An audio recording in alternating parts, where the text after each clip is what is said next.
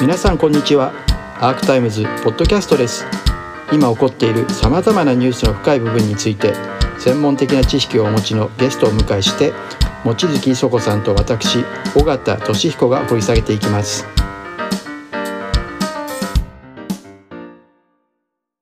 この前おあの出ていただいた時に言葉の空洞化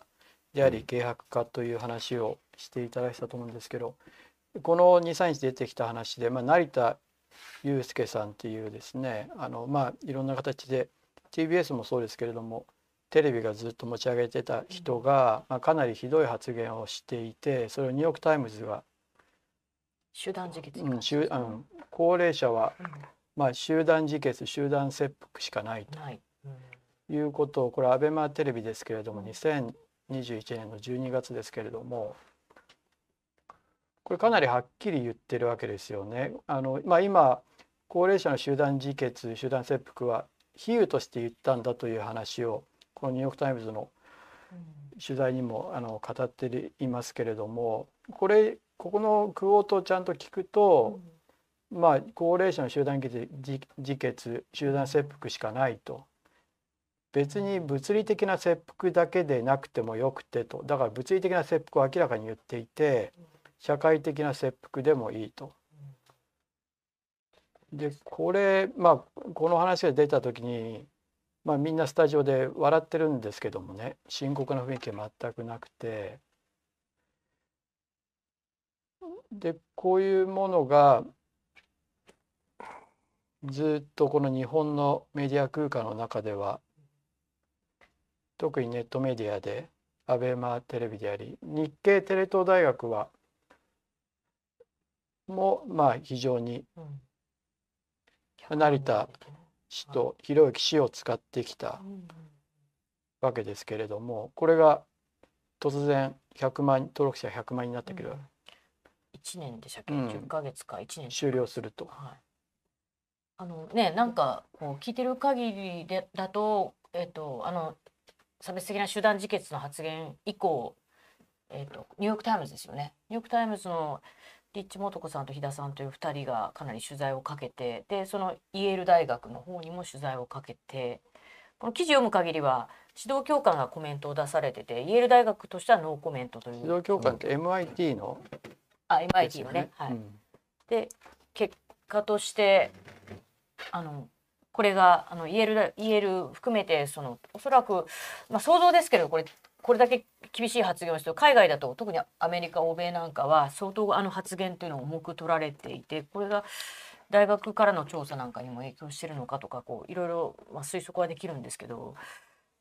まあ、ただはっきり言って日本の中ではそれがさほど問題視されず、まあ、成田さんもひろゆきさんも、まあ、非常なまあ、インフルエンサーっていうことで今回もこの報道出てから完全にあの成田さんを擁護する派と批判する派とで真っ二つに分かれているようなところがあるんですけど金平さんは結構ずいぶん前からお二人の発言とかを、まあまあ、全部見てるわけじゃないと思うんですけれどこれどういうふうに受け止めてます？まあここのなんだっけあの成田悠輔さんのニューヨーク・タイムズが記事にしたっていうのは僕の友人がすぐにあの口聞いてくれてでえすごい大きなあ記事になってますよみたいなこと。でで元子リッチさんはもちろん知ってるし。うん。でニューヨーク・タイムズの記者がこういうものに注目したっていうのはまあ理由がないことではないと思いますね。であの表現がやっぱりきついっていうでしかもそのこあの高齢者あまあ日本の中で高齢者まあ年代による世代間対立っていうのがあってで日本の社会の歪みみたいなものの中に、えー高齢者の問題と若者世代の間のこうある種の対立みたいな感情的な対立とか、えーそれ以外にさっき言った貧困の問題とかもものすごい絡んでるでしょ？うんでそれ単純な話じゃないんで、うん。ないんでその大きなバックグラウンドなんですけど僕はねここの話っていうのをずっと、えーとあの自分の中でずっと考え続けてることで言うとこれ実は今のあのメディア全体の問題っていうか、メディアっていうのは特にマスメディアとかいうものとミニミニメディアみたいなあるいはオンラインメディアとかそういうものいろんなものをまあ SNS の時代ですから、コミュニケーションのあり方っていうものと言葉の内容とか濃度とか質っていうものっていうのがこれものすごい関係あるんですよ。でまあいろんなところで僕言ってきてるんですけど、えっと、中身っているものによって影響されるんですね。うん、例えば、えー、Twitter とかっていうのは140何文字ですか、でそういう Twitter ばっかりやってる人は140何文字の思考しかできなくなっちゃう。でで残念ながらそういう現象があってでその大きな意味でのさっきの例えばウクライナ戦争のなぜ起きたかっていうのは歴史的なコンテクストみたいな。つまり何千年にも及ぶようなものっていうのをこうコンテクストをこう考えていく作業って142文字じゃできないじゃないですか。でそれって中身は入れ物によって規定されるっていう意味で言うとコミュニケーションのありようっていうのは SNS とかあるいはこう僕らあの自分たちのことをオールドメディアなんていう時あるけどテレビとか新聞とか雑誌とか今、えー、だって新聞にいらしたでしょ？今新聞でしょ？で僕もテレビずっと今でもテレビとは関わりがある。でそうするとあのねオールドメディアって言われてる人たちに対しての信頼度っていうのはだんだんだんだん変わってきてるっていう。でそれはあの SNS が出てきたからっていうものすごく大きな。でこの例えば僕らがやってるあのこのプログラムだってそのオンラインのメディアを通じてやってるっていうのがあるじゃないですか。ね、でそのオンラインのメディアっていうのは一応こう開かれたみたいな形になってるんだけどその基盤みたいなものも実は経済的なあものとは全く無縁ではないみたいなでしょ？でそういうその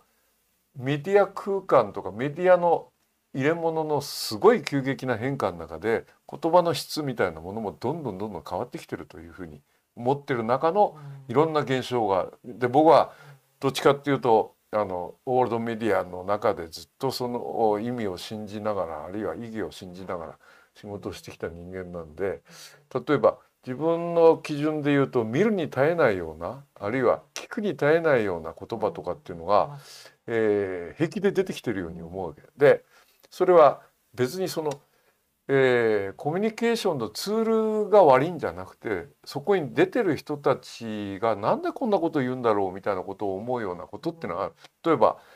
Twitter とかそういうのでも匿名でやると非常に人を殺すような人があのもうものすごい勢いで傷つくようなことも平気でやれるようにはなっちゃってるじゃないですか。でもそれってじゃあ人間がみんながみんなこうなんだろうな。ある種幸福を追求するあの権利っていうのはあるんだけどそれ誰かを不幸にして自分だけこう気持ちよくなればいいの？みたいなすごく重要な、あ空間の話だと思う。で今言ってる話ってパブリックって話ですよ。で公共っていうで私的なところで自分だけあの気持ちよくなればいいみたいんだったらそれは勝手にやってくださいって話なんですけどコミュニケーションって公共的な分野ってあるから公共ってパブリックっていうところではみんな一応フェアにやろうぜみたいな。であの自分だけのなんか良ければいいみたいな考え方っていうのは捨てようぜってみんなが同時に知ってた方がいいみんながなるべく広く深く知ってた方がいいことってあるだろうみたいなってでそういうパブリックの概念なくなっちゃったらもう荒れ放題ですよ。でそうそのパブリックなものを作るのがメディアであったしマスメディアね。そうですよね、まあ、そういう意味ではマスメディアがそういう働きをずっとあの少なくとも戦後ずっと維持してきたみたい。今でも僕は維持すべきだというふうに思いますよ。うん、あの新聞の役割消えてないし、うん、えテレビの役割も消えてないし出版物本とか書籍の役割消えてないと思うから言ってるんでそういうものはあるんだけどだけどそこにいきなりこう落書きみたいなボコーンでやってきて強い言葉で「おこれ強いぞ」とか「これちょっと刺さるね」みたいな感じだけでそういうものをこうやっていくとなるとそのパブリックの空間の信頼性とかこうなんだろうなみんなの場でしょここはみたいなものを壊していくようなあの機能っていうのが出てくるかもしれない。で僕はこのインフルエンサーとかっていうのは要するに影響を与える人たちっていうのはおそらくそのある種の経済活動をする時には強いでしょう。ね。ねああるいは視聴率上がったり、えー、アクセス数が増えたりっていうのあるでしょう。今だっていろんな新聞見てても先週アクセス数が多かった記事一覧みたいで だって NHK だって先週見られたニュースのあの、もうランキングですみたいなで僕あれってひどいと思いますよ。申し訳ないけど。で本当は僕さっき言っったように今週今日ここに来る直前まで一番あの本当は一番大事なことってやっぱりトルコシリア自身でひどい目に遭ってる人たちがいて、あれは一言じゃないよねと僕らの社会だって東日本大震災があって、そうですね。えーああいうのがあって原発。あの時に一番助けてくれたのはトルコだったりしてるわけですよ。でそういうのをみんな知ってる覚えてるからそういうのをちゃんとやんなきゃダメだって言ってもやっぱり世の中の関心ってそうならない。残念ながら。だけどあの僕らの中であのアジェンダセッティングっていうあの、まあ、議題設定の機能ってマスメディアがそのパブリックっていうもののあクオリティとかその水準をきちっと健全に保つためにはやっぱりやんなきゃいけないところってあると思うんですよ。でこれはその高齢者の集団自決集団切腹みたいな形で言うととても今の人たちにとって言うと刺激的で。でで、えー高齢者とその世代間格差とか世代間対立みたいなものをまあ煽るみたいな。ここまではっきり言うっていうのはあんまりないですよね。で傷つけちゃうからねこれ実際に。えーこの間ほら狛江っていうところで独居老人の人があの SNS で知り合ったあの40いくつかの人たちのあれで殺されたりしたでしょ強盗殺人でねあんなんだって僕は根底にあるのってそういう金持ってる年寄りからうん金取って何悪いわけみたいなああいうとっても刹那的な価値観というかまあある意味で言うと世代間格差みたいなのあるわけでしょ？世代間対立みたいな。でそれを何悪いわけみたいなこと言っちゃっちゃダメですよ。でそれはやっちゃいけないことはあるんでだから切腹とか自決みたいな強い言葉を使って言いたかったことっていうのは、まあかあるんでしょ？多分ね。ただそれをこうおこれアベマ t v でしたっけ、まあ喜んでこう面白がってこうすぐやってでひろゆきっていう人も僕はよく覚えてるのはアベマ t v で、あの沖縄の沖縄のこあとねー24時間えー辺野古のキャンプシェア前のあのそこに出かけてっていないじゃんみたいな、でゼロじゃんみたいな。で、ああいうことをこう言っちゃうっていうことのその知識の船舶さっていうか浅はかさ。でそれだけどああいうことについてそういうことを言っちゃうっていうのはまあ恥ずかしいから普通やんないんだけど言っちゃうっていうことについてのなんだマスメディアとしてのそのなんだ自覚とか、で見られりゃいいよねとか、うん炎上してなんぼのもの。で炎上商法みたいなことに言っちゃったら、やっぱりパブリックがあの維持すべきなんかある種の水準みたいなものを壊しちゃうんじゃないかってそれが僕嫌ですね。でだから僕あの成田さんって人はおそらくとても優秀な人かもしれないしひろゆきって人もおそらくいいところもあるんでしょうおそらく。で いや 僕は知り知りま知りま僕はあの全くあの話したこともないし会ったこともないし会いたいとも思わないし。でいいじゃないですかそれで。だだけどななんだこういうものでやった時に、えーその2人が噛んでこう相乗効果風にそそれを用意してるメディアもあったりっていうか、僕はむしろメディアの方が問題なんじゃないかなっていう気が、だって強いことを言うう人いるもうんいますよ。でだってそれはあのとあのなんだろう不勉強だったり恥知らずだったりあのそのいろんなことを強いことを強めのことを、えーやったりするっていうのはあるんでだけどそれを全部あのおおアクセス数多いぞみたいなあるいは読まれてるんじゃんみたいな風になっちゃうっていうのは、何のためにやるんですかそれ？私もむしろメディアの責任が本当に重いと思っていて先ほどオールドメディアの話ああったじゃないですか、でもこの日経テレ東大学は日経新聞ですよね、中止してるのは。ねやってるのは一番お金を出してテレ東でもありまあテレ東が日経系列ですからね、でアベマはまあテレビ朝日ですよね、そういう人たちがこぞってその炎上法商法の方に出ていって、例えば集団自決とか歴史的に言えばすごく重い意味があるわけじゃないですか、特に沖縄とかっていうとね。この言葉自体。それを軽く言えるっていうことがちょっと信じられないしその人を喜んで使い続けて、まあ、チャンネル登録者増えればいいや、視聴数が増えればいいやっていうふうにメディアが特に日本のメディアのし主要メディアが流れていってることがなんかやっぱり怖いと思うんですよね。例えば成田市で言えば朝日新聞もこうやってうんコメンテーターとしてコメントプラスっていうので使ってますしね。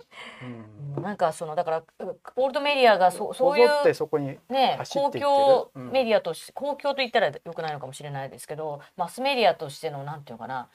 なんか倫理観とかモラルみたいのをこれ私23のいあのゲストで成田さんを呼んでた時もびっくりしましたしそれ確か集団自決騒動の最中だったかな。その最中に確か23にもゲストで呼んでて、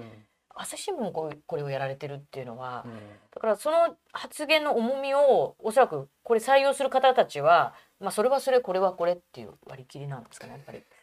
いやなんていうかね僕読まれればいい。いやそうそうじゃなくてね僕そのテレビの世界に長く関わってるでしょ、うん、で今でも覚えてるんですけどねあの、うん、テレビってあのあこういう言い方してた人がいたんだよ大先輩で。川下メディアだって、うん、川上メディアっていう川上は清流のごとく清らかな水が流れてて正しいことだけをこう言ってるっていう。で川下っていうのは生活用水とか生活排水とかって、川の一番こういろんな流れがこう、えー、入り込んだところのメディアでいろんな意見があってそれがあの大きな流れとしてある。で僕は清流である必要は全然ないと思う。いろんな意見がもちろんあるでそれはいいんですよ。いいんだけどさっき言ったそのパブリックっていうものをだってパブリックだからだってあの一応放送法上の免許事業だったりするわけじゃないですか。ね。だから新聞だってそのパブリックっていうだって自分の意見だけを全部言うようなあその新聞ってあるか。ないまあないないことになってだまあだけどそういうふうになっちゃってるんであのパブリックのところの水準はやっぱり我々は後期であるみたいなね新聞考慮とかそれはあってやるわけでしょ。でそれがなくなっちゃうようなところまで行く行くっていうふうになるとやっぱり間違ってるんだろうなと思ってだけど僕は間違ってるからそれでもう消えた方がいいとは思わないんでそれはやっぱり直していくっていうかあのでそれはあの議論をしたりして直してってやっぱりちょっと間違ったかなみたいな、ね、でそれでだんだん直してったりするっていうのはいくらでもできるし僕その無ビューっていうかさ、うん、一番良くないと思うのは僕だって一回も間違ったことないからみたいな。なっちゃうこれがもういるんですよそういう人。いたりあるいはあのそれは組織だったり政党だったりあるいはあのいろんなのあんの,、あの企業だったりね。でそれは我々は間違ってないんですみたいな風になっちゃうのは、あの間違いで無無ビュー神話みたいなところっていうのは、やっぱとっても良くない結果をあの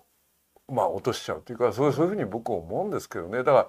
ら間違いがあるっていうことを前提にしかしなるべくあの自分たちがやってることは誰のために何のためにこういう仕事をしてんだろうっていうようなことを、まあ、立ち止まって考えたりあのなんか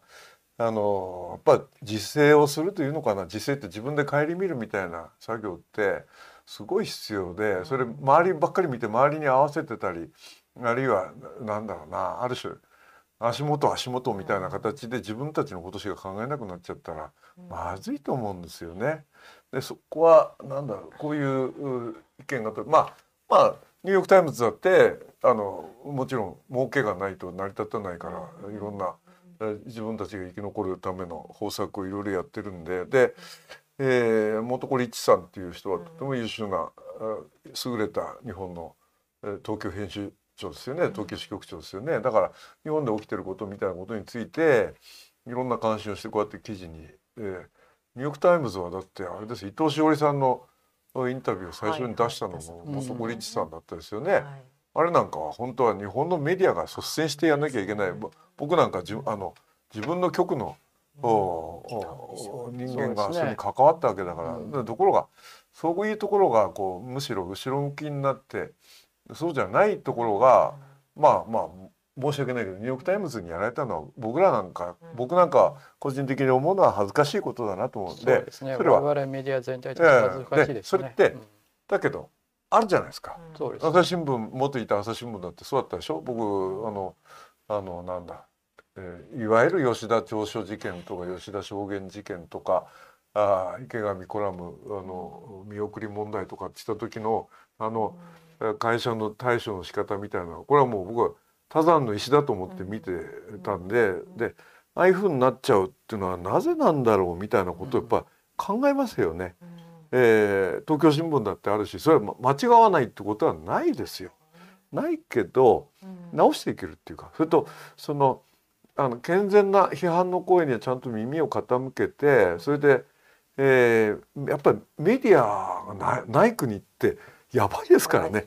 あのさっきの戦争の話じゃないけど、もうとにかく戦え戦えみ,、はい。みたいなことしか言わなくなっちゃったメディアしかなくなっちゃったら、あのねとっても怖いですよ。